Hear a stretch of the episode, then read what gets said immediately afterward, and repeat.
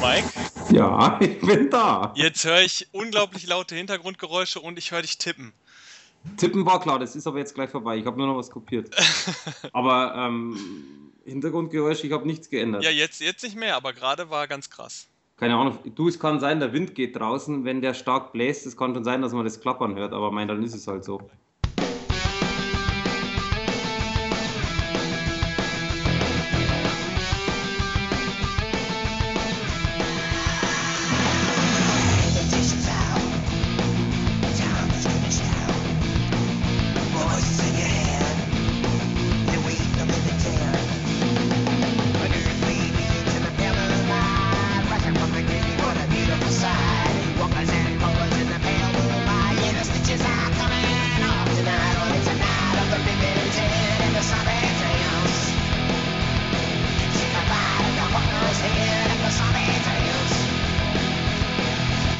Ja, herzlich willkommen zum ersten neuen Podcast äh, von Sofahelden mit dem wunderschönen Titel Sofa Runde. Mein Name ist Mario von Schapiewski. Ich bin Redakteur von sofahelden.com und bei mir im virtuellen Studio ist äh, Mike Ritter, Chefredakteur von unserer Seite. Herzlich willkommen. Ja, hallo Mario, hallo liebe Hörer oder bald zufällige Hörer, sagen wir mal so.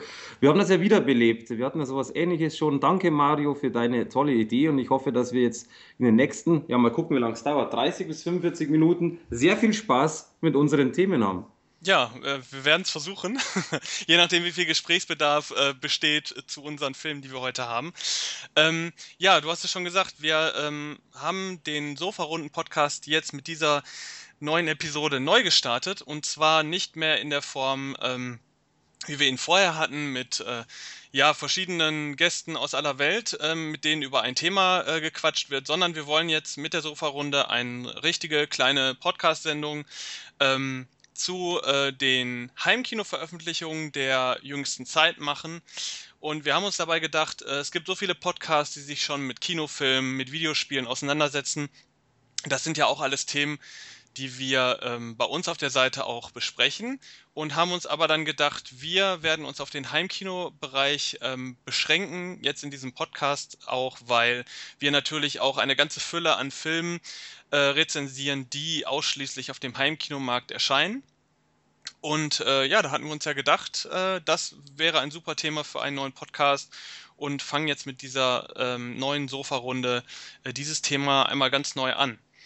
Ähm, Absolut. Ich möchte noch kurz was dazu addieren, Mario. Und zwar das Schöne, denke ich mal, ist auch genau bei solchen Sachen, wie du schon angesprochen hast, Kinofilme werden sehr oft rezensiert oder halt auch, sei es Podcast, sei es geschrieben, sei es auch Videos gemacht.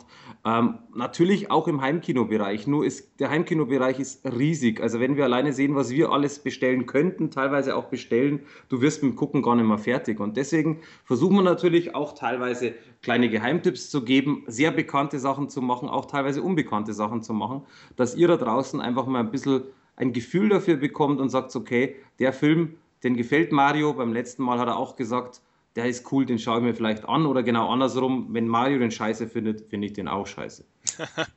ja, ähm, und äh, der Podcast will sich auch so ein bisschen äh, verstehen als kleiner Guide, also so ein bisschen, dass man einen Überblick über den Heimkinomarkt äh, der entsprechend letzten Tage, die wir dann immer besprechen werden, ähm, dass man da einen Überblick hat und ungefähr weiß, welche Highlights oder auch welche Lowlights, also welche Filme, von denen man bloß entfernt bleiben sollte, Filme, die man nicht kaufen sollte, ähm, die leider ja im Heimkino-Bereich auch sehr oft vorzufinden sind. Also ähm, ja, Veröffentlichungen, die man manchmal wirklich nur noch als bösartig bezeichnen kann. Und wenn man da vorher schon weiß, welche, welche Veröffentlichungen man lieber meiden sollte, ähm, ist das natürlich immer besser äh, für seine Streifzüge äh, durch die äh, DVD-Regalabteilung. Und ähm, ja, wir haben auch äh, verschiedene Rubriken. Äh, wir fangen äh, innerhalb dieses Podcasts immer mit den Filmbesprechungen an. Da besprechen wir Filme, die vor kurzem erschienen sind, die wir rezensiert haben und äh, schauen, ob unsere Meinungen dabei übereinstimmen. Ähm, die Rezensionen sind ja meistens von einem Redakteur von uns und der andere Redakteur hat äh, ja entweder eine Meinung zum Film generell oder den Film vielleicht sogar gesehen und kann dann auch was dazu sagen. Heute sind wir in der glücklichen Situation, dass beide Filme, die wir besprechen werden, dass wir die beide gesehen haben. Mario, Mario, Nein, du hast mich genötigt, den anzugucken. Da kommen wir gleich nochmal drauf. Ne? Genau, denn es kann, ja, es kann ja auch nicht sein, dass in der ersten Episode direkt äh, äh nicht, nicht Kontroversen herrschen. Also das, muss schlimm. ja sein. Und äh, da haben wir direkt zwei Filme, die glücklicherweise auch am gleichen Tag erschienen sind. Äh, glücklicherweise auch uns komplett äh, kontrovers getroffen haben. ähm, ich habe sie schon ein bisschen früher gesehen, letztes Jahr schon, als sie im Kino liefen. Äh, jetzt sind sie auf DVD und Blu-ray erschienen und du hast sie auch gesehen. Und äh, im Folgenden zu den Filmbesprechungen werden wir dann ähm, ein bisschen über einige ähm, Film-Highlights oder Lowlights sprechen, so heißt auch die Rubrik, ähm, die äh, ebenfalls äh, in den letzten Tagen erschienen sind und die eventuell äh, nennenswert sind oder die äh, warnenswert sind, wenn es das Wort überhaupt gibt, äh, aber die man auf jeden Fall ähm, ja, nennen sollte.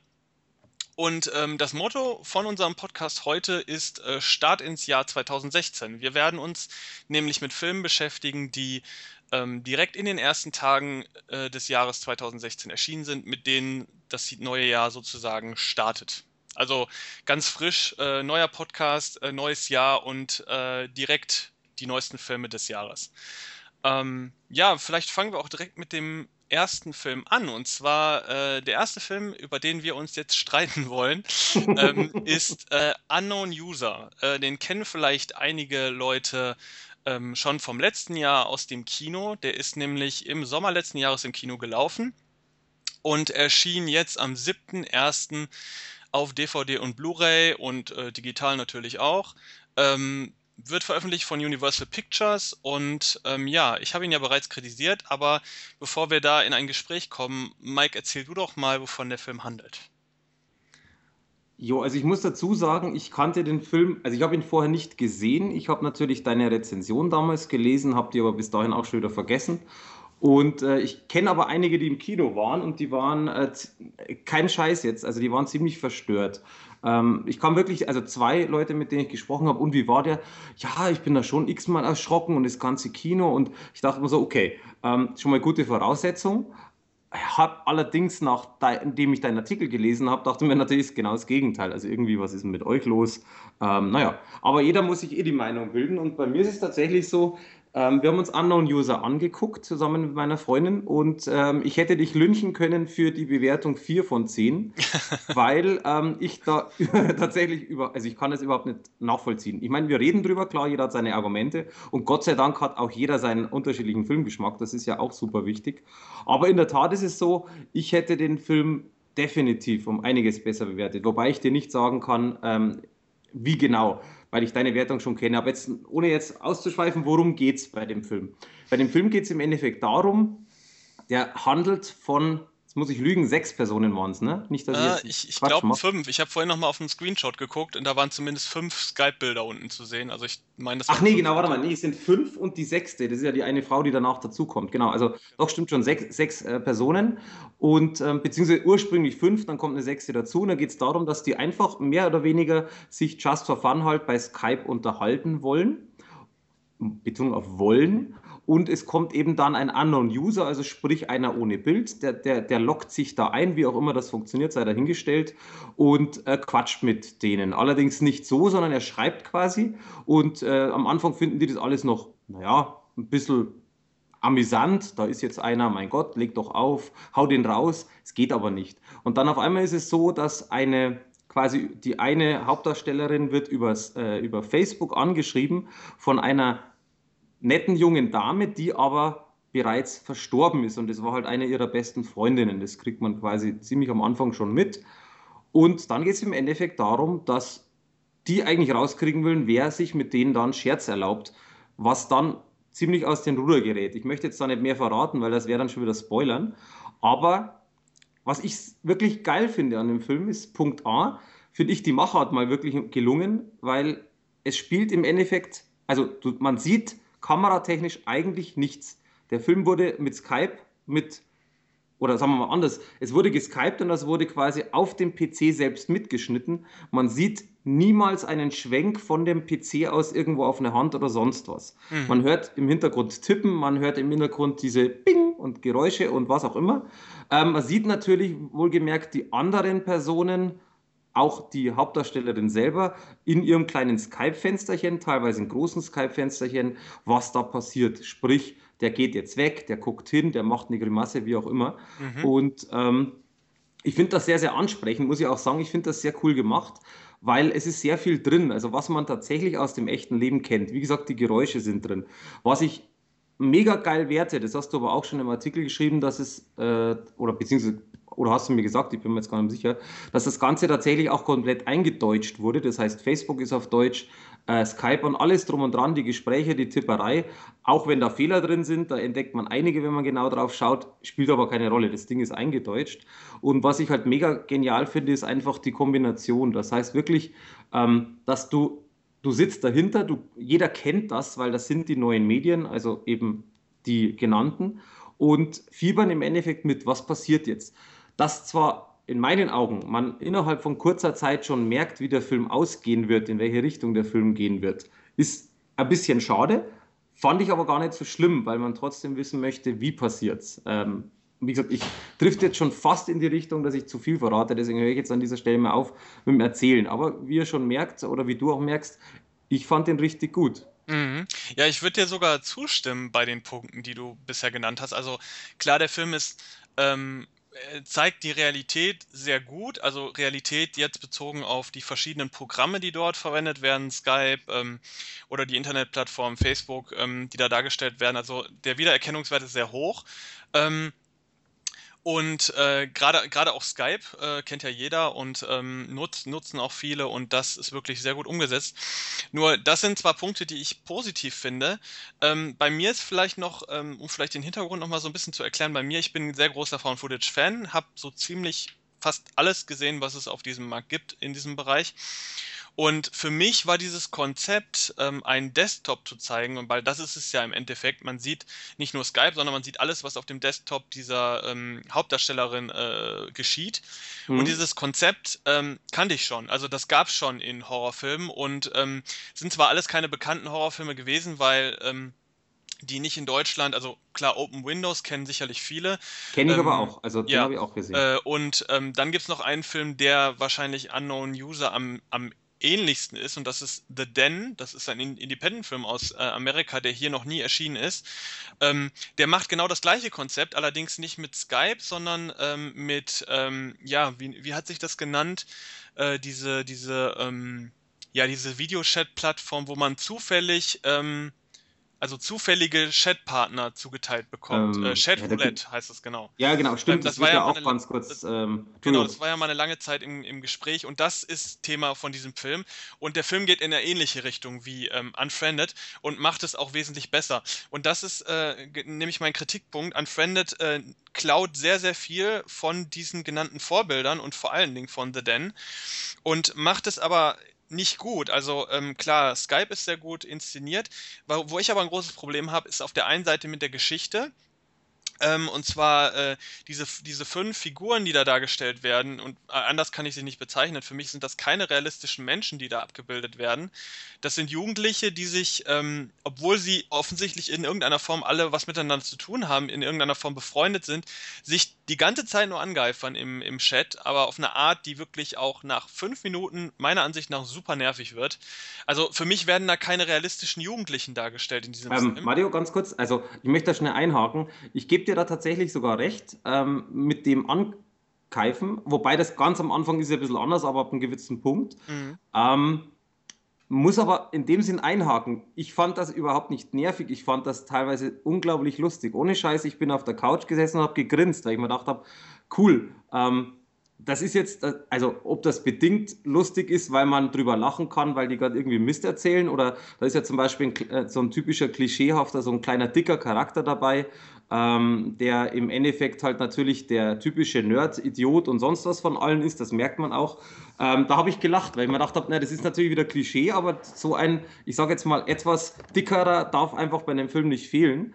Und ähm, ich fand das Thema, also mit diesen untereinander, sehr amüsant. Ich muss aber auch dazu sagen, ich möchte nicht wissen, ähm, was tatsächlich Jugendliche untereinander jetzt teilweise oft skypen, wie oft die sich ankeifen und angiften und sonst irgendwas. Das Einzige, was mir an dieser Stelle gefehlt hat oder was, was ich sagen muss, was ich sehr schade fand, ist einfach, dass im Endeffekt keiner einfach dann sagt, na dann hau ich halt ab, das ist mir jetzt zu blöd. Ich möchte jetzt nicht zu weit vorgreifen, weil da wäre wieder ein, einfach ein Punkt, wo man diskutieren kann, aber da geht es zu weit in den Film. Da wird ja, das, das, wollen wir auch nicht. Wir wollen ja nicht spoilern.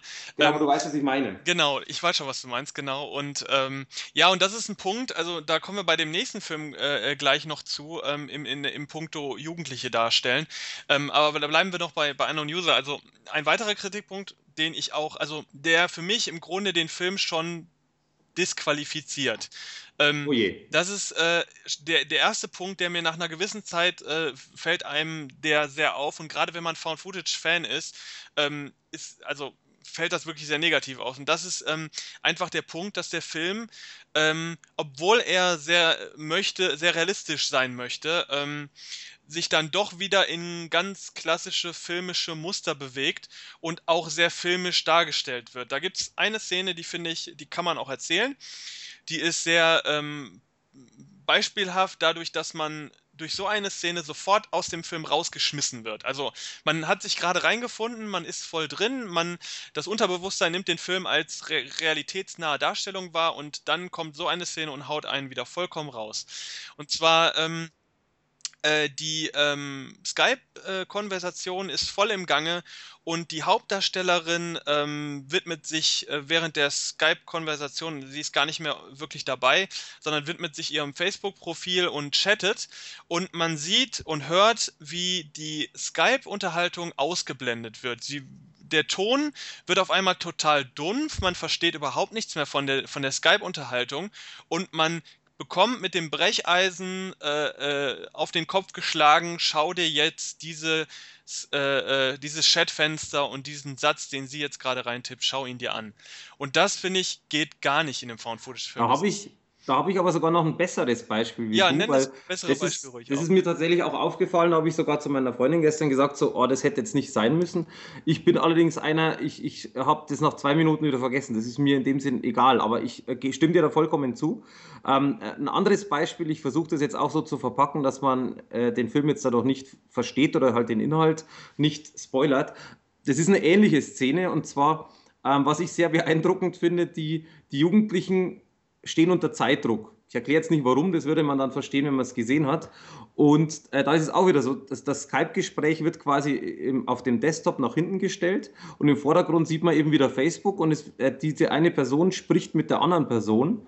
Und dann ist eben das Fantastische, dass im Hintergrund ist, ist eine Stille. Das heißt, nicht wie du sagst, es wird leiser, dumpfer, sondern es ist einfach, es spricht keiner mehr. Man ja, sieht genau. auch teilweise zwei Bilderchen von, von den Hauptdarstellern und die sitzen dann da und warten. Genau. Und das, da habe ich mir gedacht, das ist eigentlich äh, ein Fehler, beziehungsweise etwas, was man einfach äh, so einfach hätte überspielen können. Da, da war ich dann wirklich so, wo ich sage, warum sagt, lasst man denn nicht von mir aus einen Charakter, der vier, fünf ähm, oder wie viel es dann auch in dem Moment sind, ähm, einfach sagen, hallo, ich habe dich was gefragt oder bist du noch da oder hey, und dann wäre alles erledigt gewesen. Aber da gebe ich dir recht, das glaube ich war zweimal im Film oder beziehungsweise zweimal ist es mir aufgefallen. Ähm, aber wie gesagt, das ist für mich ein Punkt, pff, mein Gott. Ja, also das ist natürlich, es kommt natürlich darauf an, wie man äh, äh, an diesen Film rangeht. Also natürlich, bin, natürlich. Äh, wenn man wenn man den Film jetzt wirklich nur so casual als Unterhaltungsfilm gucken will, ohne irgendwie sich groß jetzt mit dem mit dem Thema vorher vielleicht auch auseinandergesetzt zu haben, dann kann man den Film natürlich gucken.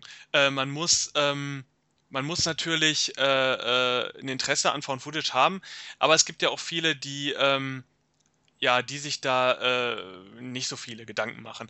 Aber bei mir ist das leider schon so. Also ich bin äh, ein großer Found Footage-Fan und bin da auch wirklich sehr ähm, äh, interessiert dran, dass die Filme auch wirklich real sind, also dass ich mich da einfühlen, einfühlen kann. Und das hat mich halt total rausgeschmissen. Was mich auch rausgeschmissen hat, ist oft auch äh, spannungssteigernde Musik, die äh, äh, äh, eingesetzt wird. Die ist zwar minimal, aber sie wird eingesetzt und dadurch hat der Film natürlich wieder diesen ganz klaren Nachbearbeitungscharakter. Also mhm, man ja. merkt halt, er ist nachbearbeitet. Und das äh, ist für mich ein Punkt. Klar, der Film funktioniert in seiner Handlung natürlich immer noch, aber für mich äh, ist er in dieser, in dieser Situation dann kein Found-Footage-Film mehr. Und dann fallen einem, also mir zumindest, natürlich die Probleme auf, die man hat, weil man halt keine ganz normale narrative Erzählung hat. Und dann äh, kann es für viele, oder gehe ich davon aus, dass es für viele dann langweilig wird. Ich muss ja auch dazu sagen, du hast ihn jetzt zu Hause geguckt, ich habe ihn mir im Kino geguckt. Und äh, äh, das war recht interessant, weil ähm, das Kino war sehr, sehr voll. Ähm, der Film hat ja auch tatsächlich so einen kleinen Hype äh, zu der Zeit gehabt, als er rauskam.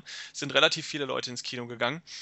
Und ähm, das Kino war voll und ich muss sagen, ähm, das war recht interessant, weil die Leute haben bei den wenigen Schreckeffekten, die es gibt, ähm, die ja hauptsächlich aus Jumpscares bestehen. Also was anderes hat der Film ja tatsächlich nicht. Im Grunde ploppen ja immer nur Videos auf und dann wird es mal kurz laut. Ähm, die Leute haben schon reagiert. Also das hat die Leute schon oft ganz schön gezogen. Ich muss aber sagen, bei langen Dialogszenen äh, habe ich gerade auch meine Nachbarn, die, die in dem Film saßen, die waren schon ziemlich genervt. Gerade auch, weil der Ton natürlich auch im Kino ein ganzes Stück lauter ist und dieses kratzige Skype-Gebrüll ist sehr, sehr unangenehm im Kino gewesen, muss ich sagen.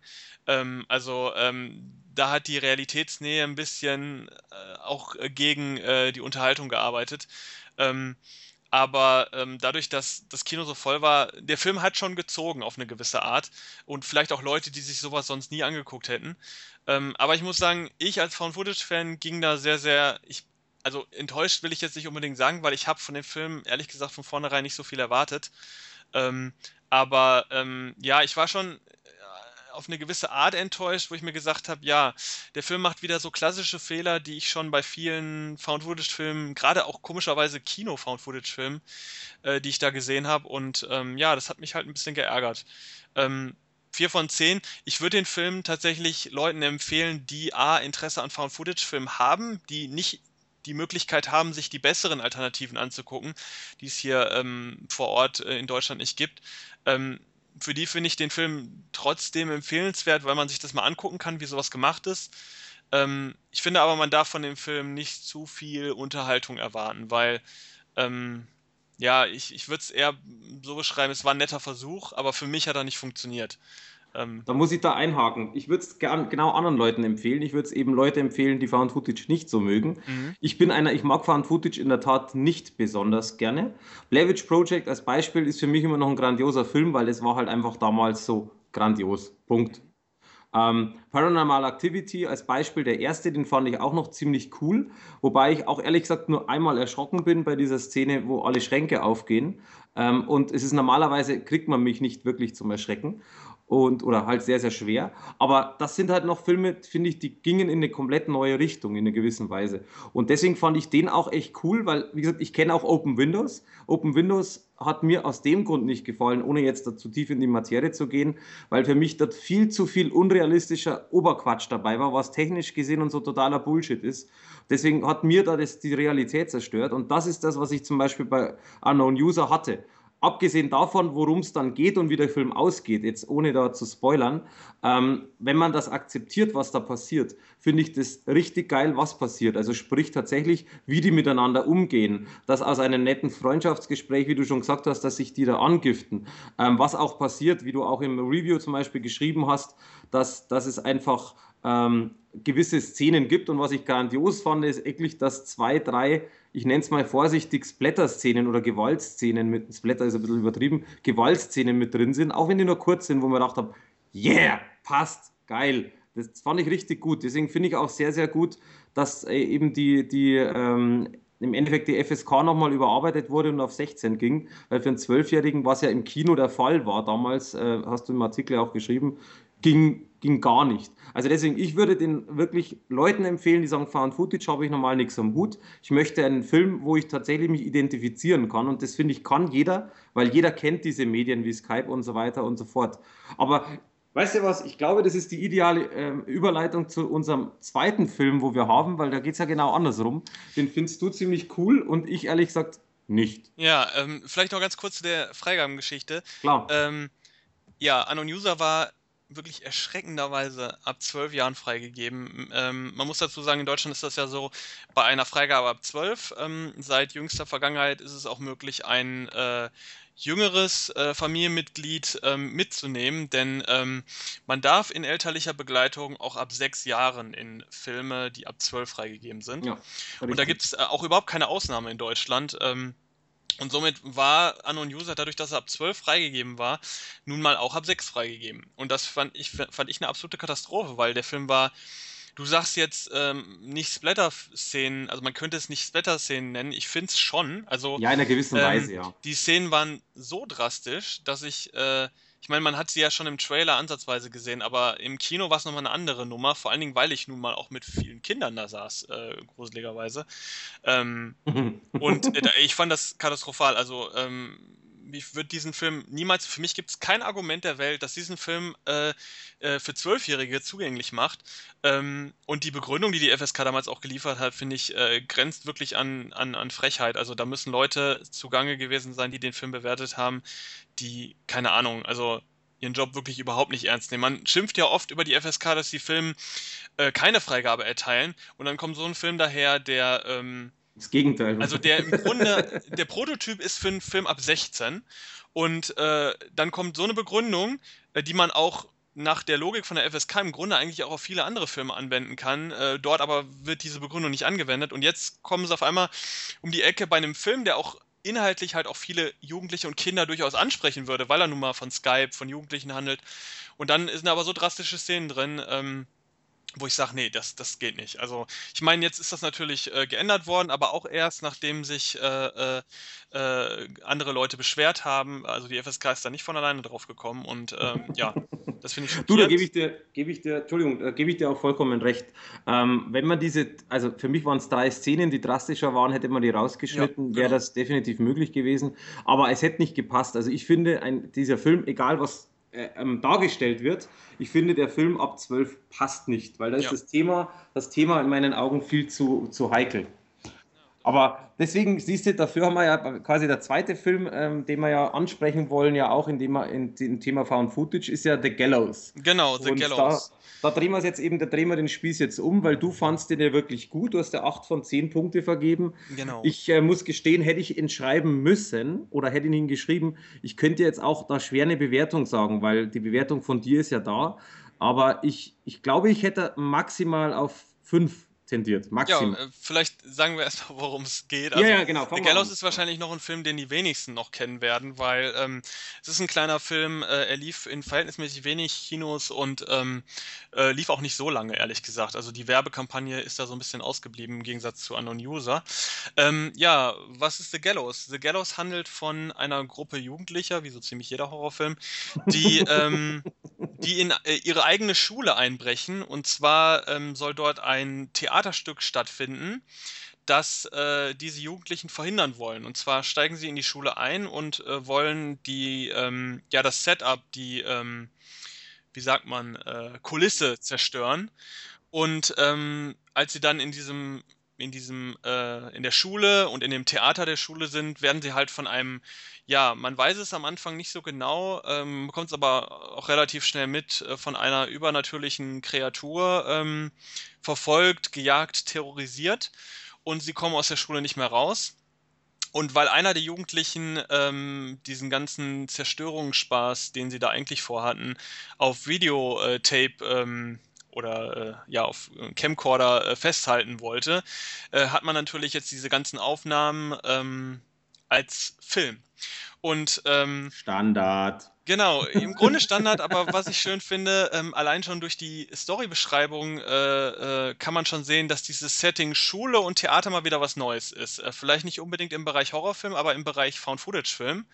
Und äh, das ist für mich schon der erste Punkt, wo der Film äh, eine Menge rauszieht, weil ich diese Location ganz hervorragend finde. Ähm, sie ist sehr realistisch, sehr, ähm, aber gleichzeitig auch sehr stimmig. Und ähm, ja, also ich habe den Film tatsächlich, ähm, man, also man muss, man muss es so sagen, ich habe einmal die Kinofassung kritisiert, also ich habe ihn, ähm, habe eine Rezension geschrieben, als der Film im Kino lief. Und äh, dann habe ich nochmal eine Rezension zu Blu-ray geschrieben. Ähm, diese beiden Rezensionen tatsächlich unterscheiden sich. Ähm, zu finden auf der Internetseite ist jetzt nur noch die Rezension der Blu-ray. Ähm, die Kinofassung hat von mir 7 von 10 bekommen. Das war die Wertung, die ich dem Film alleine ähm, geben würde. Ähm, denn ich finde auf der einen Seite, ähm, ja, die, die, Schauspieler sind super. Ich finde, die Jugendlichen sind dort wesentlich realistischer äh, dargestellt als zum Beispiel in Unknown User. Ähm, ich finde, die Schreckszenen sind sehr divers, also nicht nur Jumpscares, sondern auch ähm, viele kleine Background-Gruseleien, die ähm, man auch nur sieht, wenn man ein bisschen genauer hinschaut. Ähm, die Geschichte ist zwar ja relativ platt, aber ich finde, sie wird sehr gut aufgelöst und das Ende äh, ist natürlich super. Also ich fand super äh, die letzten Szenen, wo ich gedacht habe, jetzt kommt nichts mehr, aber dann kam noch so eine Auflösung, die ich wirklich, äh, da ich fast geklatscht im Kino. Ich fand die super. Ähm, jetzt vielleicht aber noch kurz zu der Bewertung, die man jetzt im Internet findet. Die 8 von 10 kommt deshalb zustande, weil die Blu-ray, auf die der Film dann äh, gebannt wurde, noch mehr bietet als nur den meiner Ansicht nach sehr guten Film. Und zwar bekommt man so viele Extras auf der Blu-ray, dass äh, also dass die Blu-ray sich nochmal wirklich sehr, sehr lohnt. Man bekommt den ganzen Film nochmal als Alternativfassung und zwar in einer Fassung, die den Produzenten vorgelegt wurde. Das heißt, man hat den Film schon mal einmal gefilmt mit anderen Schauspielern und anderer äh, äh Technik und hat diese Originalfassung, die dann dem Produzenten vorgelegt wurde, nach dem Motto, hey, wir haben hier einen geilen Film, lass mal was draus machen, lass mal daraus einen Hollywood-Film machen oder einen Film, der äh, im Kino laufen kann. Und diese Originalfassung gibt es auch auf der Blu-ray. Und äh, das finde ich super. Also ähm, so eine Fülle an Extras und so, ähm, dann diese Originalfassung. Also es gibt ja von vielen Filmen tatsächlich äh, Fassungen, die schon mal vorher ähm, gemacht wurden. Äh, prominentestes Beispiel ist vielleicht auch Saw ähm, wo es dann diesen Kurzfilm gibt, ähm, auf den diese ganze Reihe basiert und der dazu diente, Produzenten zu überzeugen, dass man diesen Film macht. Und dass man sowas mit auf die Blu-ray packt und hier handelt es sich ja wirklich nicht um einen Kurzfilm, sondern wirklich um einen langen Film, ähm, finde ich super. Deswegen hat die Blu-ray nochmal diesen einen Punkt mehr weswegen halt äh, die Blu-ray-Rezension auch mit 8 von 10 äh, am Ende rausgeht. Ähm, ja, aber Mike, äh, mich würde mal interessieren, warum fandest du den Film nicht gut? Äh, äh, was waren die Punkte, die dich äh, davon abhalten, diesen Film in deinen Schrank zu stellen?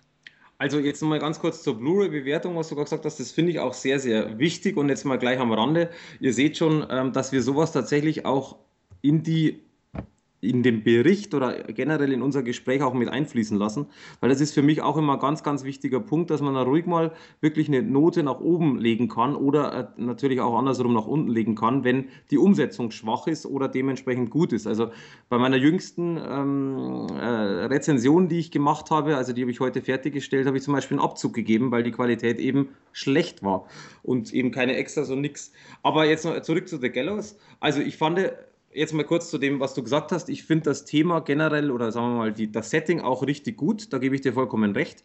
Ich fand auch das Ende sehr überraschend. Hätte ich nicht damit gerechnet. Hast du auch vollkommen recht.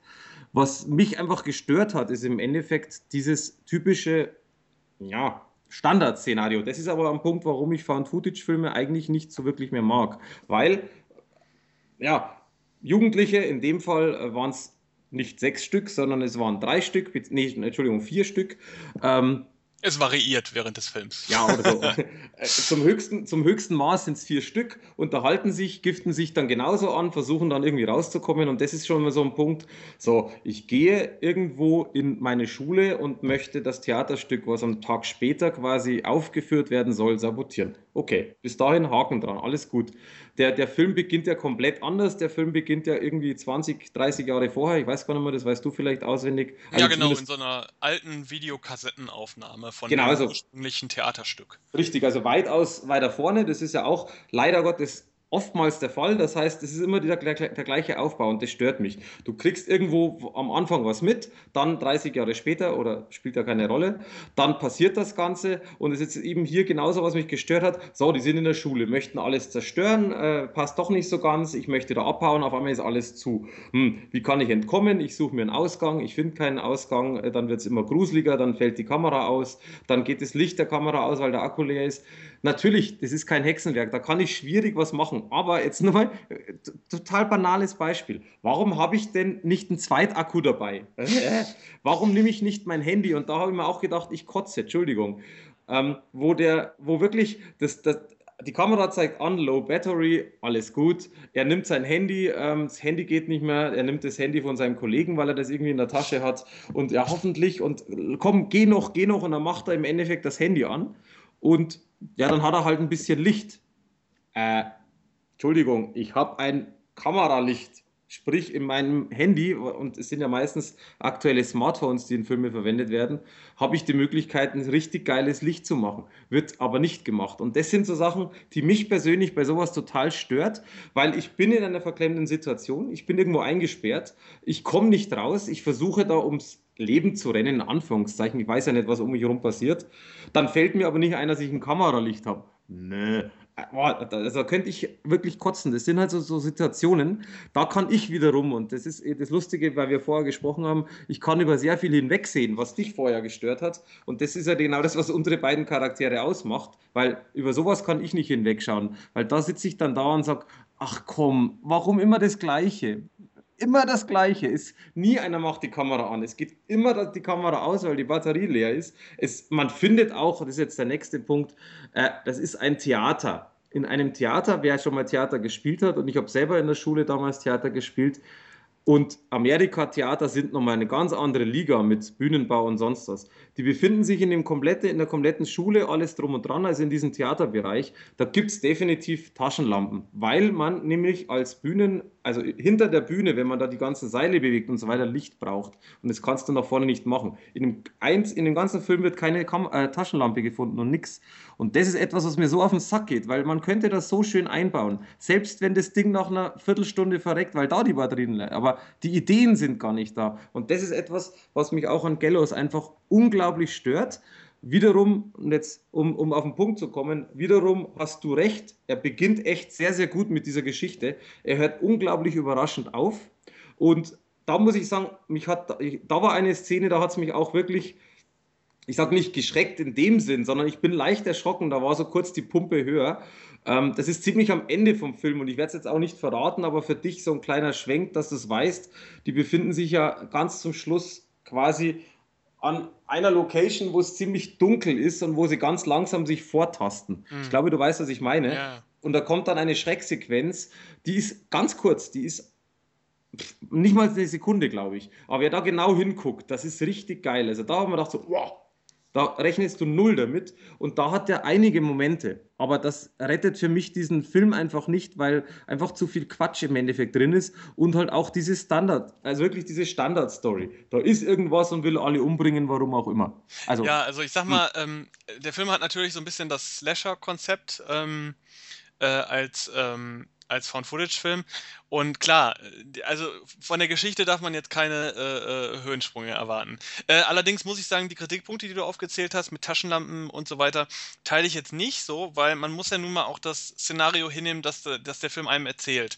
Und der Film erzählt nun mal nichts von... Ähm, diesen ganzen Gerätschaften und ähm, die äh, Leute, die dort äh, zu, zugegen sind, ähm, sind ja auch sehr auf sich fixiert. Also sie sind immer sehr fixiert auf den Gegenüber. Wo ist mein Kollege?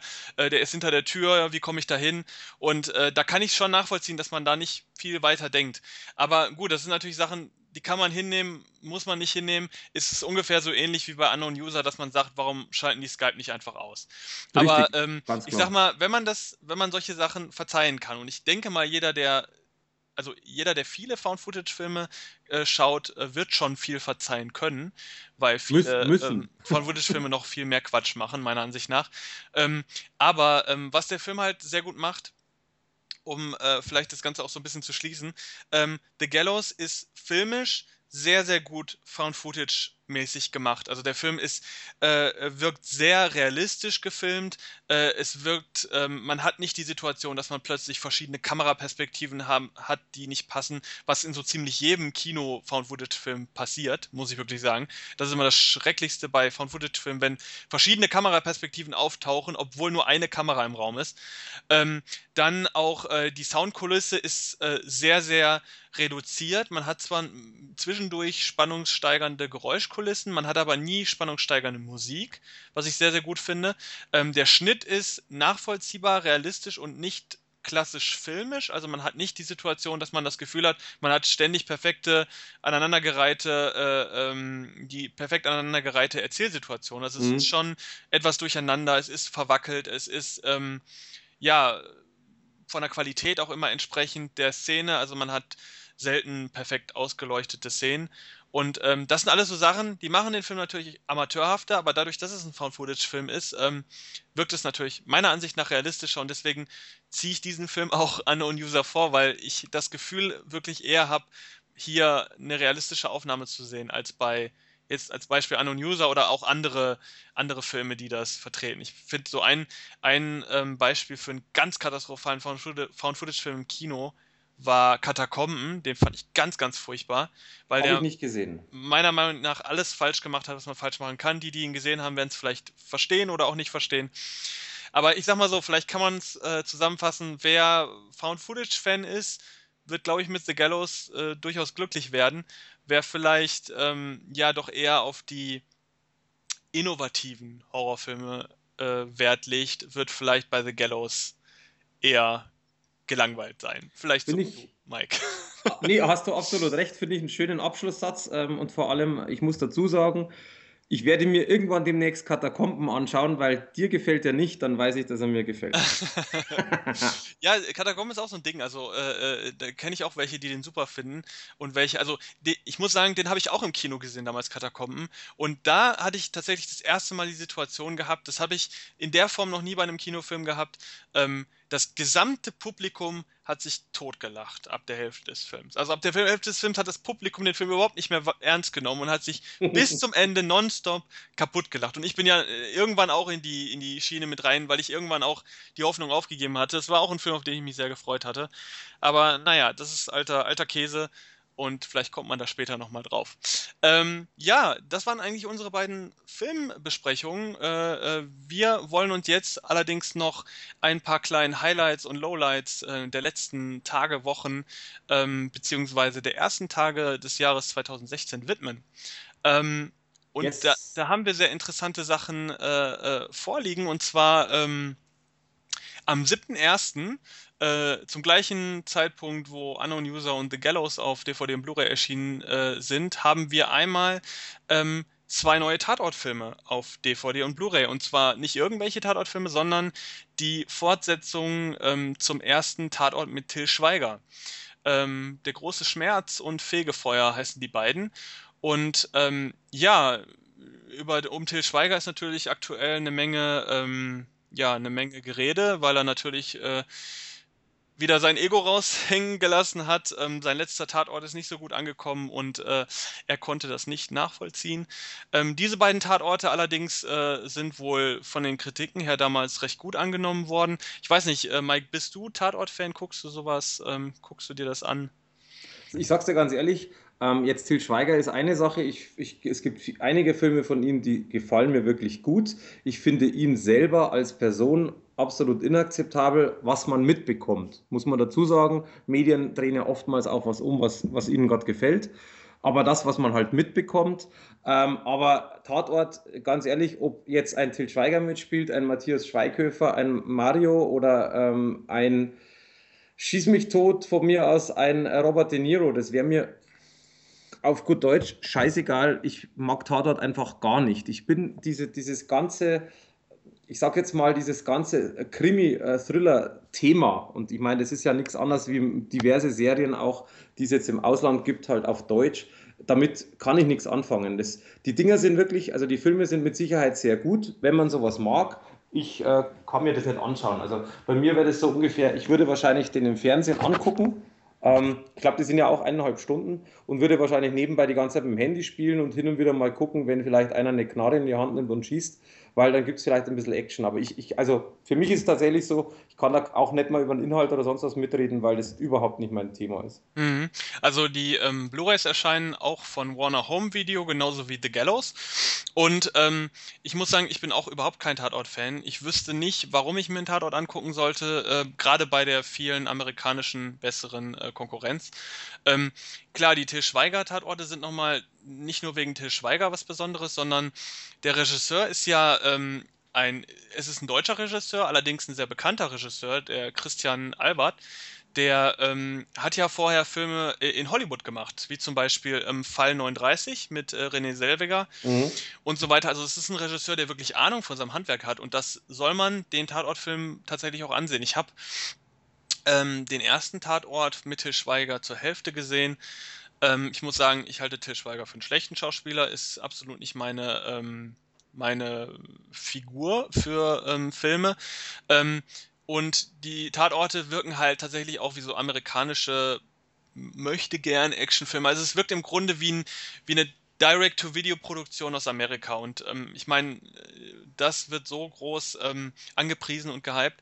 Ähm, da kann ich nichts mit anfangen, weil dann gucke ich tatsächlich die besseren Alternativen. Und äh, ich verstehe die Leute, die vielleicht nicht so viele Alternativen haben, weil sie nicht so viele Alternativen kennen und deshalb immer noch gerne, sehr gerne Tatort gucken. Dass da jetzt dieser neue Schwung mit Till Schweiger reingekommen ist, kann ich durchaus nachvollziehen. Ich muss aber sagen, dass ich ähm, da überhaupt nicht drauf anspringe und äh, ähm, auch nicht sehe, wo, dass die Tatortfilme jetzt nennenswert besser geworden sind durch diesen neuen Schwung.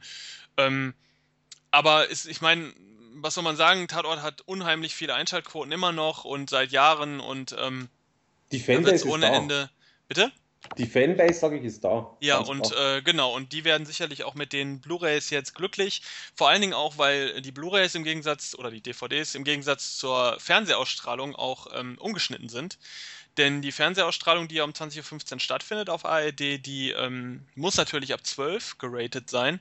Und die DVD und die Blu-rays hingegen, die jetzt rauskommen, enthalten eine sogenannte Director's Cut-Fassung, die ähm, ab 16 ist. Und ähm, da werden sicherlich ein paar, äh, ja, ein paar Shootouts mehr drin sein oder so, ich weiß es nicht. Da wird, da wird zweimal mehr Scheiße gesagt. das kann auch sein.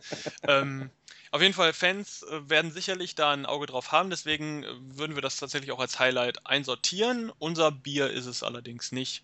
Nee, wollte ähm, gerade sagen, also da gehe ich lieber, muss ich sagen, da gehe ich lieber auf so Filme wie zum Beispiel Still hier, Haus des Grauens, der im Endeffekt am 7.1. auch rausgekommen ist. Äh, am 4.1. Am 4.1. ist der erschienen. Sicher? Dann ja. haben wir tatsächlich sogar ein falsches Datum auf der Homepage. Wir haben nämlich auch 7.1. Aber spielt keine Rolle. Anfang genau, Januar auf alle Anfang Fälle. Januar, genau. Genau, das ist im Endeffekt äh, ein, ein Horrorfilm, äh, wo ich ehrlich gesagt stehen muss, ich habe ihn nicht gesehen, noch mhm. nicht. Und ich bin ein bisschen zwiespältig. Also unser Redakteur zum Beispiel hat sechs von zehn Punkte vergeben, was jetzt ja nicht schlecht ist. Ähm, was mich allerdings sehr angesprochen hat, war tatsächlich das Cover, weil auf dem Cover ist halt zwar ein bisschen Standardschrift, ein bisschen schräg und, und unterbrochen, aber man sieht auf dem Cover ein, man kann es schwierig definieren, eine junge Frau oder ein Kind, was es ist, mit weißen Augen, die so ein bisschen glitzern. Ähm, also blöd zum Beschreiben, aber das, das, Cover ist sehr düster. Das ist für mich ehrlich gesagt sehr ansprechend, weil es gibt nicht wie bei vielen Horrorfilmen dieses typische Klischee und, und mit irgendwie Blut, Axt, keine Ahnung, schieß mich tot. Und es ist auch wie bei vielen äh, Cover eben nicht überladen. Also sprich, dass jetzt 20.000 Hauptdarsteller draufstehen und irgendwie noch vom Regisseur von, keine Ahnung, steht zwar tatsächlich was drüber, ähm, aber es ist oben, also quasi nicht mitten in das Cover, wenn man das sich wegdenkt, ist der Titel, ist das Bild äh, und unten die Schauspieler. Und das muss ich sagen, hat mich sehr beeindruckt. Das Cover ist natürlich jetzt Marketing-Sache, das heißt, hat nichts mit Film zu tun. Aber das ist etwas, was ich, äh, ist ein Film, den ich mir definitiv anschauen möchte demnächst. Ja, yes.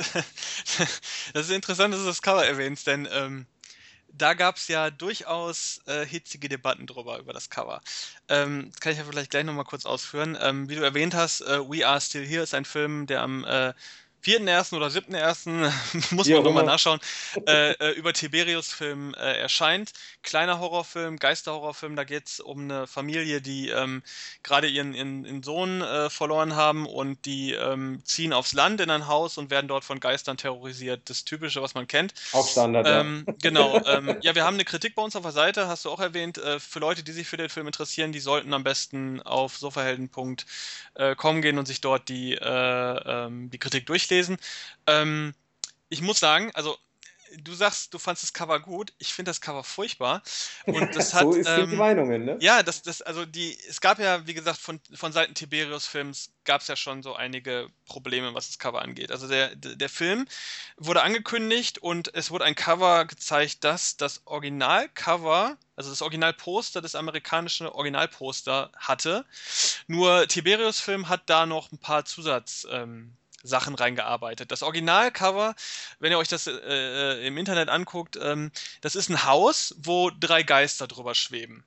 Und ähm, Tiberius Film hat äh, ihren hauseigenen Grafiker oder wen sie auch immer da beschäftigt haben, äh, haben in diese Geistergesichter noch so Zombie, Zombie-Gesichter reinkopiert. Und das Poster, also das, das, Cover, das war das ursprüngliche Cover, das für die DVD angelegt wurde, für die Deutsche. Das sah ganz furchtbar aus. Und da gab es ohne Ende Kritik, äh, auch auf der Facebook-Seite von Tiberius Film. Äh, die Leute fanden das furchtbar, haben nicht verstanden, warum äh, Tiberius Film nicht einfach das Original-Poster nimmt. Und Tiberius Film, ja, ich weiß nicht, was sie sich dabei gedacht haben. Die, ich denke mal, sie dachten, dass das Originalposter einfach zu lasch aussieht für das DVD-Regal und dass da irgendwie was noch ähm, mit eingearbeitet werden musste. Ähm, die haben dann ein weiteres Poster gemacht und das ist nämlich das Poster, was jetzt ähm, auf DVD und Blu-ray dann benutzt wurde. Das, was du erwähnt hast, wo man nur ein komplett schwarzes Cover, wo man ein, äh, ein Gesicht drauf sieht, ein total generisches Geistergesicht meiner Ansicht nach. Also würde, könnte man bei jedem Film anwenden, dieses Cover.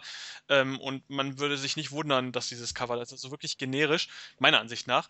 Und, und ähm, ja, äh, dieses Originalposter haben sie halt nicht verwendet. Und das ist natürlich, da waren natürlich viele Fans verärgert, weil sie sich gesagt haben, ja, was soll das? Äh, da gibt es ein, ein, geiles äh, äh, Originalbild, warum nehmt ihr das nicht als Cover?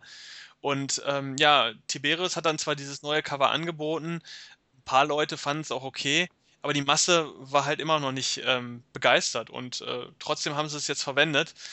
Da war so ein bisschen Zwist, da hat Tiberius Film, Film vielleicht nicht so auf die Fans gehört, was ich sehr schade finde, weil der Film hat durchaus ein gutes Cover verdient. Ich meine, gut, du findest es jetzt super, das Cover. Also ich ähm, finde es ansprechend. Was heißt super? Es gibt weitaus bessere Cover, aber ich finde es sehr ansprechend. Also ich habe das gesehen und dachte mir, okay. Und ich bin halt auch einer, man muss dazu sagen, also ich will jetzt auch die Diskussion über das Cover beschleunigen, aber ich bin einer, wenn ich einen Film sehe und mir gefällt, also ich kenne den Film nicht ähm, und sehe das Cover, dann entscheide ich in dem Moment erstmal am Cover, gucke ich jetzt weiter, drehe ich den um, lese mir durch, worum es geht oder schaue ich irgendwo Kritik oder nicht ist mit Sicherheit keine gute Wahl, weil viele Filme, die ein schlechtes Cover haben, können geil sein. Aber ähm, es gibt einfach eine mega Flut an Filmen und da sage ich mal, wenn, wenn ich das Cover gut finde, ähm, dann muss ich auch sagen, interessiert mich das. Es ist bestes Beispiel, jetzt kurz mal ähm, einfach einen anderen Schwenk. Im, Im Februar zum Beispiel kommt äh, Death Gasm raus. Das ist eine Splatter-Komödie. Das ist wohlgemerkt, dass der, dass der Titel schon sehr lustig ist. Aber auf dem Cover zum Beispiel äh, ist eine ja, so Art Death Metal-Schrift. Und es ist im Endeffekt nichts anderes als dass eine Hand, die diese, also quasi Zeigefinger und den kleinen Finger nach oben, also diese typische Metal-Hand zeigt, die unten so ein Armband mit Spikes hat und die Hand ist abgerissen. Das ist eigentlich kein großartiges Thema oder, oder äh, nichts, nichts Besonderes. Aber ich finde das Cover einfach so cool, weil das ist so, Wohlgemerkt, ich kenne den Film, ich habe den gesehen und es passt halt einfach unglaublich gut dazu. Aber das ist halt etwas, du siehst es und sagst, okay, es interessiert mich jetzt. Natürlich auch aufgrund des Titels, das darf man nicht übersehen.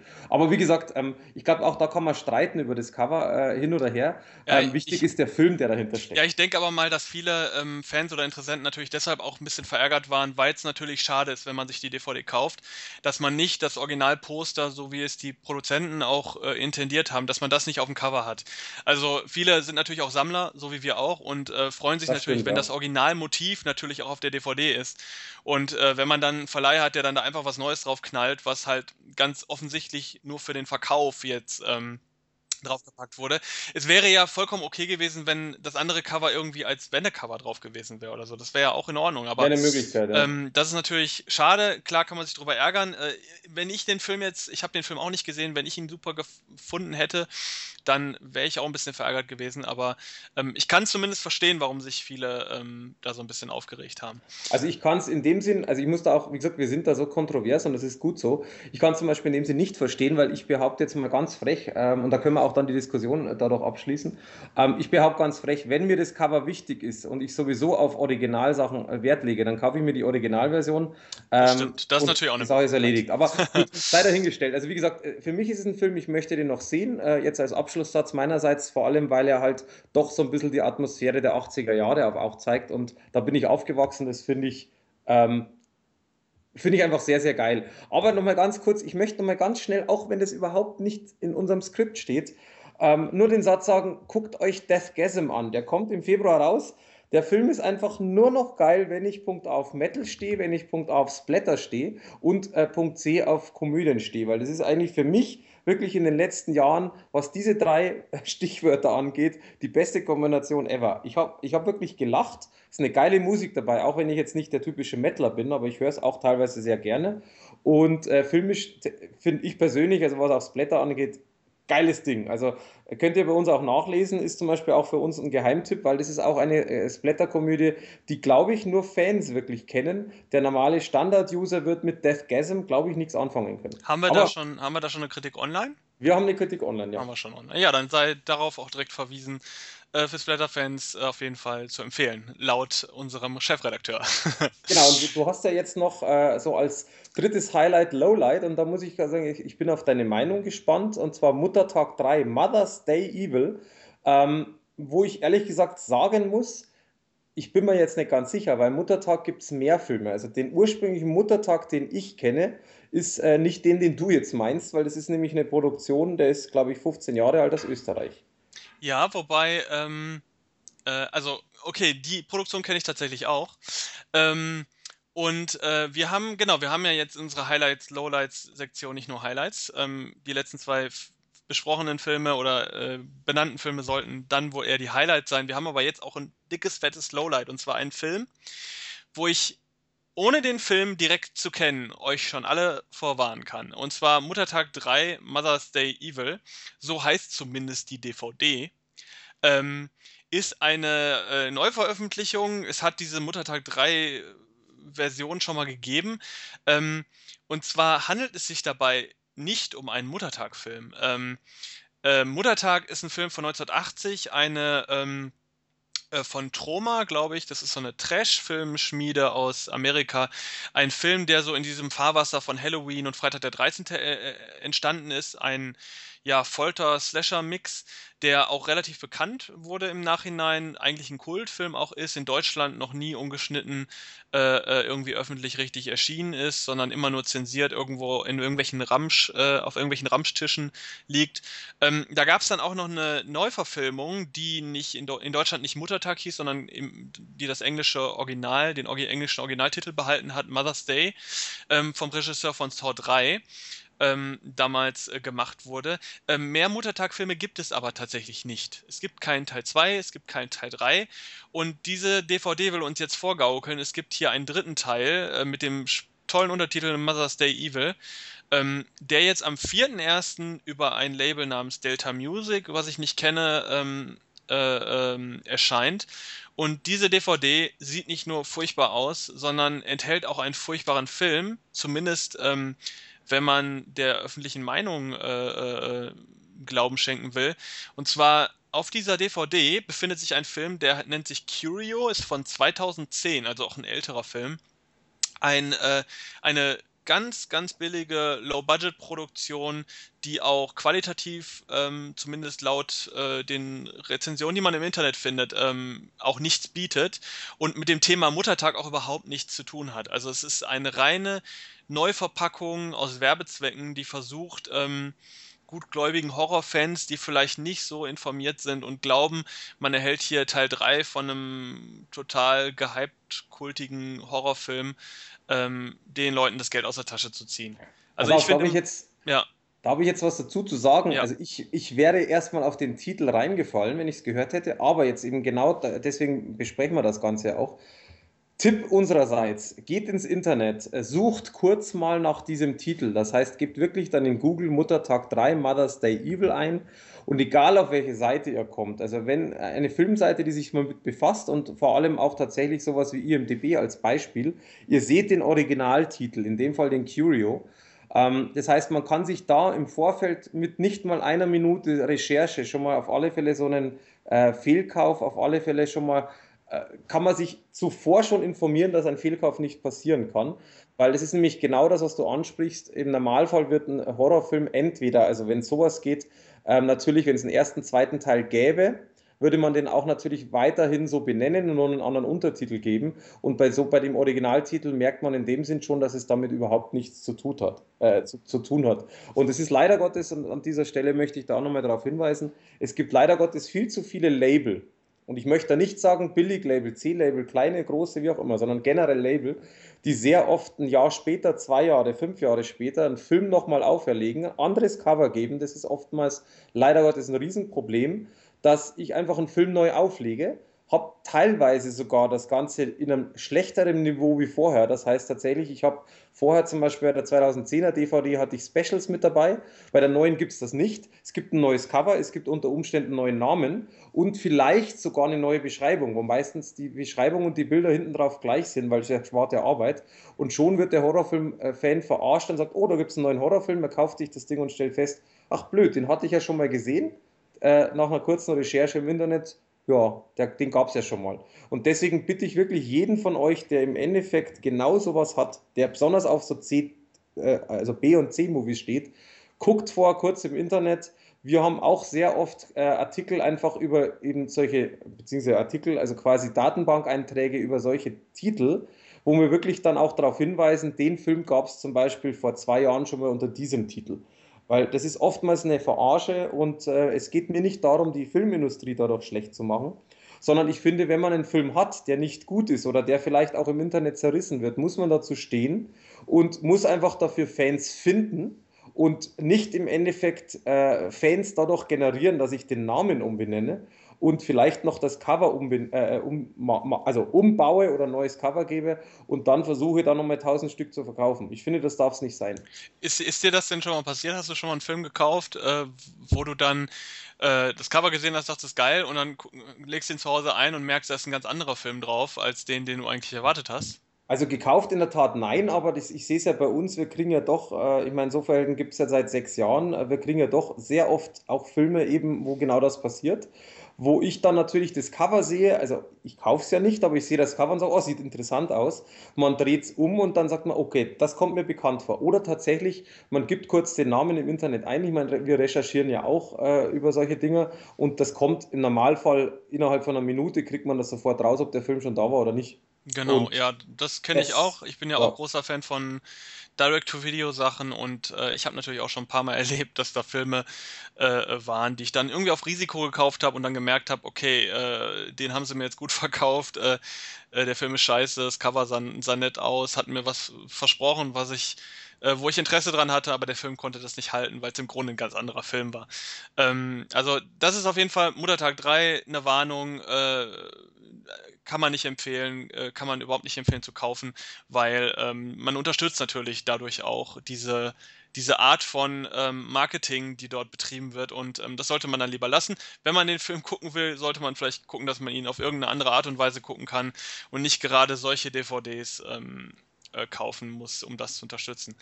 Ähm, ähm, warte mal ganz kurz, ähm, bevor, bevor du noch äh, zu unserem letzten Punkt kommst, also quasi auf welche Veröffentlichungen wir uns jetzt noch freuen und was noch kommt, möchte ich nur kurz einen Hinweis äh, starten, weil wir jetzt ja zum Schluss über einen ganz schlechten Film gesprochen haben und der komplette Podcast eigentlich so ein bisschen Richtung Horrorfilm geht.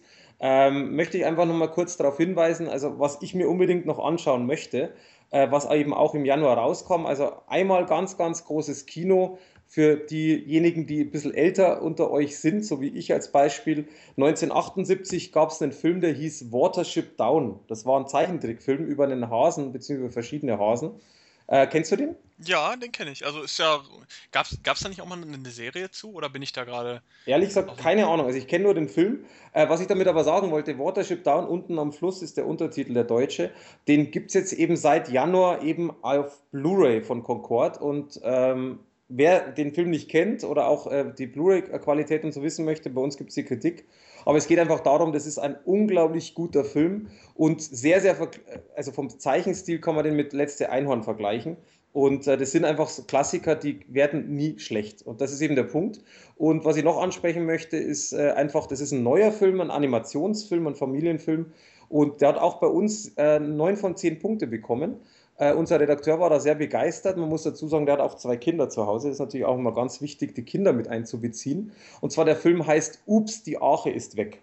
Und ich glaube, man braucht nicht auf den Inhalt eingehen, das ist in einer gewissen Weise schon logisch.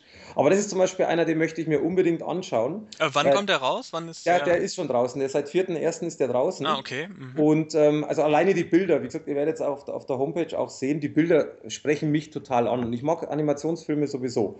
Ähm, das jetzt nochmal quasi kurz eingeschmissen und jetzt darfst du natürlich gerne auch auf die, unsere Vorschau eingehen. Ja, also vor allen Dingen, wenn wir da auch äh, Kritiken schon haben, ist das natürlich super. Ähm, kann man immer darauf verweisen. Ähm, und äh, ja, also wir ähm, wollen jetzt noch mal so kurz äh, schauen, ja, was haben wir noch so auf der Halde liegen, welche Kritiken stehen noch so an. Ähm, da muss ich tatsächlich sagen, bei mir liegt momentan nichts äh, auf der Halde. Also Du ich warte fauler Sack. Ähm, auf äh, einige Filme, die ich äh, äh, geordert habe. Ähm, für mich waren jetzt die äh, Feiertage etwas ruhiger, was das anging. Ähm, und ähm, ich freue mich jetzt noch auf Veröffentlichungen wie zum Beispiel äh, eine ganze Fuhre an Russ Meyer-Filmen, falls ähm, das jemand kennt. Äh, Die einen fangen an zu lachen, die andere, äh, anderen schwelgen in Erinnerung. Kult. Äh, genau, das, das ist, also man mag über die Filme denken, was man möchte, aber es ist tatsächlich ein Kultregisseur, der eine Ja, Menge. Exploitation-Filme in den 60er, 70er Jahren gedreht haben und da kommt eine ganze Fuhre jetzt auf DVD. Ich hoffe, dass wir da einiges kriegen, damit man da schöne Rezensionen machen kann, wenn ich finde, das sind auf gewisse Art zeitlose Filme, gerade für Exploitation-Fans und ähm, da hoffe ich, dass die DVD-Veröffentlichungen auch das halten, was die Cover versprechen. ähm, und äh, ja, Mike, Du meinst das, ganz großes Kino quasi. ja, im wahrsten Sinne des Wortes. Ähm, und äh, du sagst, Mike, du hast noch einiges auf der Halde. Es ist tatsächlich so, hätten wir den, hätten wir den Podcast jetzt drei Tage vorher gemacht, dann hätte ich in der Tat zu dir gesagt, du, ich habe nichts. Ich hatte tatsächlich nämlich auch nichts. Das ist ja, äh, ja bei der Jahreswende eigentlich normal. Mittlerweile, also heute kam die Post und hat mir sehr, sehr viel gebracht. Und ähm, auf der einen Seite bin ich ganz froh drum, auf der anderen Seite ist natürlich auch immer ein bisschen schwierig, ein bisschen Druck, wenn man einfach mehr bekommt, äh, schnell gucken und so weiter und so fort. Aber ich meine, wir machen das lang genug, dass wir wissen, es geht so und dass man auch was abgeben kann. Also äh, generell von mir ist so, ähm, ich habe heute eine Kritik geschrieben, das ist ein Film, der kam leider ein bisschen zu spät, der kam schon Ende Dezember raus, aber die Kritik ähm, quasi geht auch die Tage online. Das, der nennt sich Bus 657. Mhm. Das ist ein Actionfilm von Scott Mann, falls man den kennt, der hat The Tournament gemacht vor sechs Jahren. Ist allerdings so, ich muss auch dazu gestehen, das ist nicht der Rede wert, der Film, der ist typisches Mittelmaß-Action-Thriller äh, mit ein paar bekannten Stars, unter anderem zum Beispiel Robert De Niro. Wenn man sowas mag, kann man sich angucken. Ich persönlich find, fand halt die Kombination irgendwie ähm, einfach, das war alles schon mal da. Deswegen aber, wie gesagt, die Kritik ist schon fertig. Was ich heute bekommen habe, wo ich mich richtig drauf freue, ist äh, True Detective, zweite Staffel. Ähm, wer es nicht kennt, ähm, ist er von HBO und HBO macht ja wirklich mittlerweile grandios geile Serien, wie ja zum Beispiel auch äh, Game, äh, Game of Thrones als bestes Beispiel. Mhm. Ähm, es ist eben eine HBO-Serie und es geht im Endeffekt äh, um, ja, um, um, um Detektive, die tatsächlich einen Fall aufklären. Also das ist... Ähm, Also ich glaube, die Serie ist wirklich, also sie kennen selbst ich und ich bin wirklich kein Fan von Krimiserien und irgendwas. Äh, da habe ich auch mal die erste Staffel angefangen. Ähm, war nicht so mein Bier, ehrlich gesagt, aber ich sehe, wo die Qualitäten sind und ähm, Das ist ja, weißt du, das ist genau das Lustige. Ich bin ja eben auch kein Krimi-Fan, aber manche Sachen passen da in, in meinen Augen, also das passt einfach. Und äh, die erste, die erste Staffel zum Beispiel, ähm, die kam äh, 2013 ja, äh, wurde die produziert. 2014 war es bei uns auf äh, DVD Blu-ray. Und da war für mich einfach der Punkt, und es ist ja eine Drama-Krimiserie, das wusste ich auch, aber äh, das Cover hat mich voll überzeugt. Und zwar nicht wegen dem Cover, weil das ist Standard, sondern Matthew McConaughey und Woody Harrelson. Ähm, zwei grandiose Schauspieler in einer Serie, geil. War für mich schon Haken dran. Ähm, und das ist halt einfach das, die zwei spielen richtig geil zusammen, das passt und ich muss auch echt sagen, wer die Serie nicht kennt, es sind acht Folgen, geht ungefähr 420, äh, 460 Minuten um den Dreh. Das ist also überschaubar, das ist jetzt nicht ganz so schlimm wie bei manch andere. Nur wer irgendwas in diese Richtung mag, nur irgendwas, unbedingt anschauen. Das ist echt eine unglaublich geile Serie. Und wie gesagt, deswegen freue ich mich halt tatsächlich jetzt auf die, auf die zweite äh, Staffel. Das Schöne dabei ist, und ich, mir fällt der Fachbegriff leider momentan nicht ein, aber ich glaube, den kennt auch keiner da draußen. Deswegen, es gibt tatsächlich einen Fachbegriff für Serien, die im Endeffekt in sich abgeschlossen sind und quasi bei der nächsten Staffel das mit der ersten nichts mehr zu tun hat. Also die eigentlich die bekannteste Serie äh, ist äh, American Horror Story. Da ist ja jede Staffel in sich. Da sind aber auch meistens die gleichen Schauspieler oder gewisse Schauspieler sind gleich. Bei True Detective zum Beispiel ist es so, dass jetzt komplett andere Schauspieler dabei sind. Also zum Beispiel bei der zweiten Staffel äh, Colin Farrell und Vince Vaughn sind so die zwei, äh, quasi die Matthew McConaughey und Woody Harrelson ersetzen. Und also auf die Staffel freue ich mich richtig. Die kommt offiziell Ende Januar raus. Ähm, ich bin mir sicher, dass ich jetzt übers Wochenende mindestens drei, vier Folgen davon anschauen werde, weil ich bin da meistens so gefesselt, dass ich mich hinsetze und gut. Ähm, dann habe ich dann zum Entspannen äh, tatsächlich noch eine ähm, schöne Blu-ray von äh, Polyband bekommen und zwar äh, eine BBC Earth Dokumentation, nennt okay. sich Wilder Atlantik, Ozean der Extreme.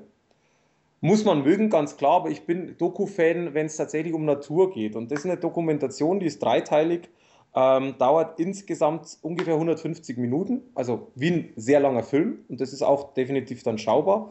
Und es geht, wie der Name sagt, es geht halt um den Ozean. Es geht wirklich mit Unterwasseraufnahmen um Tiere, um Kälte, um Hitze, um Stürme, also typische Naturkatastrophen etc. Ich habe schon mal reingeguckt, sieht sehr interessant aus, ist aber einfach was Schönes zum Entspannen. Man sitzt einfach da, lass dich berieseln, finde ich geil. Ist mal so zum Abschalten.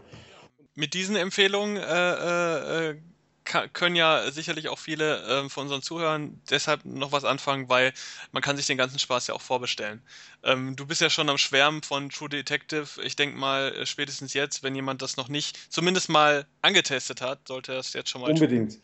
Also zumindest tatsächlich, wie du gerade sagst, die erste Staffel kostet immer so viel. Die kostet, glaube ich, jetzt auf Blu-ray 10, 12 Euro noch maximal. Da kann man sich wirklich die anschauen und wenn einem dieses Format gefällt, wie gesagt, das ist ein Sonderformat von den Serien, weil eben man genau schon weiß, innerhalb abgeschlossen und bei der Staffel 2 geht es um komplett was anderes. Übrigens auch bei Fargo mittlerweile so.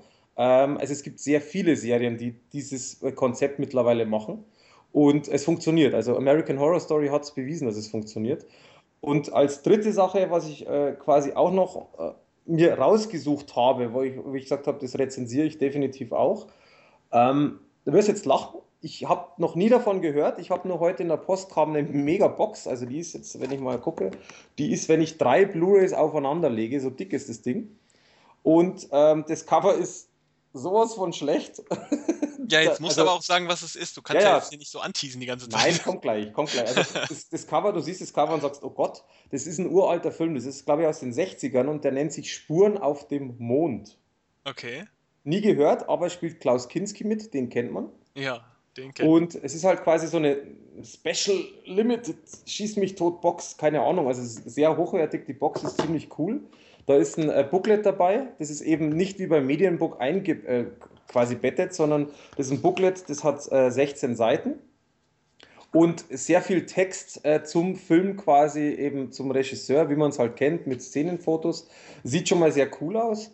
Und äh, wenn man dann quasi das andere Package auch noch rausnimmt, dann gibt es dieses, man kennt das ja, diese großen äh, DVD- bzw. Blu-ray-Verpackungen, wo man quasi so eine Art Buch hat und kann das nach links und rechts aufklappen. Mhm. Und so ist es eben auch. Und wie gesagt, ich habe keine Ahnung, worum es geht. Ich kenne den Film überhaupt nicht, aber ich bin teilweise echt Fan von so alten Dingern. Und was ich sehr interessant finde, und deswegen muss ich auch ehrlich gestehen, selbst wenn ich den Film nicht gut finde, weiß ich jetzt schon, es gibt einen Bonuspunkt. Es sind nämlich, wie gesagt, fünf Discs dabei. Und zwar fünf, wohlgemerkt, äh, ich gucke gerade mal schnell, bevor ich Mist erzähle, warte mal. Äh, so, genau, es sind zwei Blu-rays dabei, drei DVDs. Und das Schöne ist, es ist eben Spuren auf dem Mond, DVD und auf Blu-ray.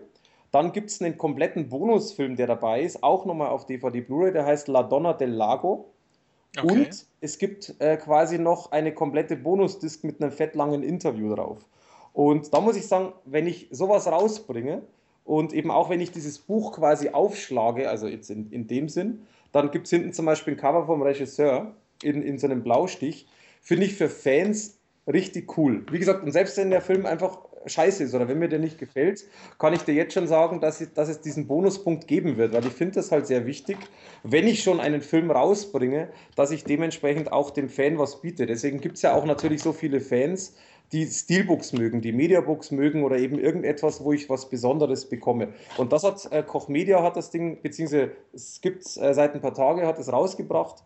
Und da muss ich ganz ehrlich sagen, ich bin sehr gespannt. Aber die Verpackung und der Inhalt ist schon mal sehr, sehr geil. Und jetzt nochmal kurz auf die letzte Worte zum Cover. Das Cover ist einfach uralt nostalgisch. Entweder ich finde es toll oder nicht. Ich persönlich, mich spricht es gar nicht an, aber das ist halt einfach klar in den 50er, 60er Jahren. Ich glaube, das war auch ein ähm, italienischer Regisseur. Das war in eine Richtung. Das ging alles in die gleiche Richtung von der Darstellung. Und für Fans ist das natürlich mega. Ja, ist ja auf jeden Fall schon mal super, dass du ohne Ende Filme äh, vorliegen hast, die, auf die du auch alle richtig Bock hast. Ähm, ist ja nicht immer so, ne? Man bekommt ja auch manchmal Filme, äh, wo man sich sagt, okay, äh, was wird das jetzt? Ja, äh, das ist nochmal ein anderes Thema. Das, das Fass wollen wir aber jetzt nicht auch noch aufmachen. Nein, nein, das machen wir beim nächsten. Ähm, aber mit diesen äh, mit dieser flammenden Begeisterung beenden wir auch unseren Podcast, denn yes. äh, wir sind am Ende.